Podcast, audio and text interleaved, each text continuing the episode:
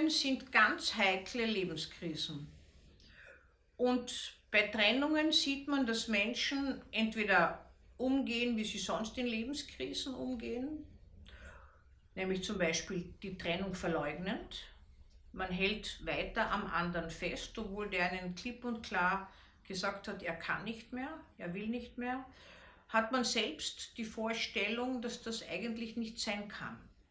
Und man tut so, als ob nichts wäre. Man verfällt in eine Gewaltspirale und möchte den anderen zwingen, die Trennung zu beenden und wieder in gewohnter Art und Weise weiterzuerleben. Oder man verfällt in eine Depression. Die Depression ist die passivste Form, bei Männern allerdings nicht. Es gibt Männer, die werden depressiv und werden aggressiv in der Depression. Und schließlich gibt es die sogenannte reifste Form. Es ist die, die der Akzeptanz entspricht. Es ist eigentlich bei Trennung werden die Schritte gegangen, die man im Leben, in Krisen, bei der Akzeptanz von Verlusten oder auch bei eigenen schweren Erkrankungen macht. Nun gibt es immer einen, der das besser kann bei Trennungen in der Partnerschaft und einen, der schlechter kann. Der, der verlassen wird, leidet immer mehr. Und es ist so, und das muss, sollte man sich vor Augen führen, dass man bei jeder Trennung auch ein Stückchen von sich selbst hergibt und ein Stückchen stirbt.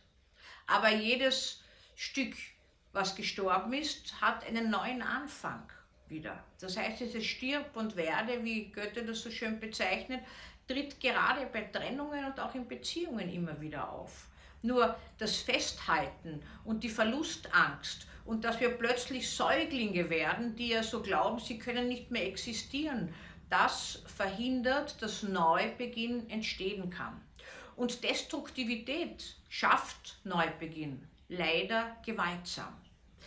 Und wenn wir nun zurückschauen auf eine Beziehung, aus der eine Trennung entstanden ist, dann können das die wenigsten Menschen, dass sie den anderen in guter Erinnerung behalten. Wir trennen uns offensichtlich leichter, wenn wir irgendwas Negatives am anderen finden und projizieren, verlagern eigene negative Anteile auf ihn, weil wir uns heil behalten wollen.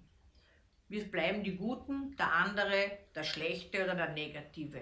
Und äh, die wenigsten Menschen übernehmen Verantwortung für eine Beziehung, die entgleist und sagen, ich sehe ein, ich habe das und das gemacht.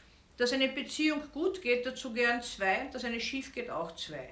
Es wäre die reifste Form, einfach seinen Anteil, dass die Beziehung nicht optimal verlaufen ist, zu tragen dem anderen die Verantwortung zu überlassen und selbst ein Stückchen weit das Neue, ins Neue weiterzutragen, etwas, was schön war in dieser Beziehung.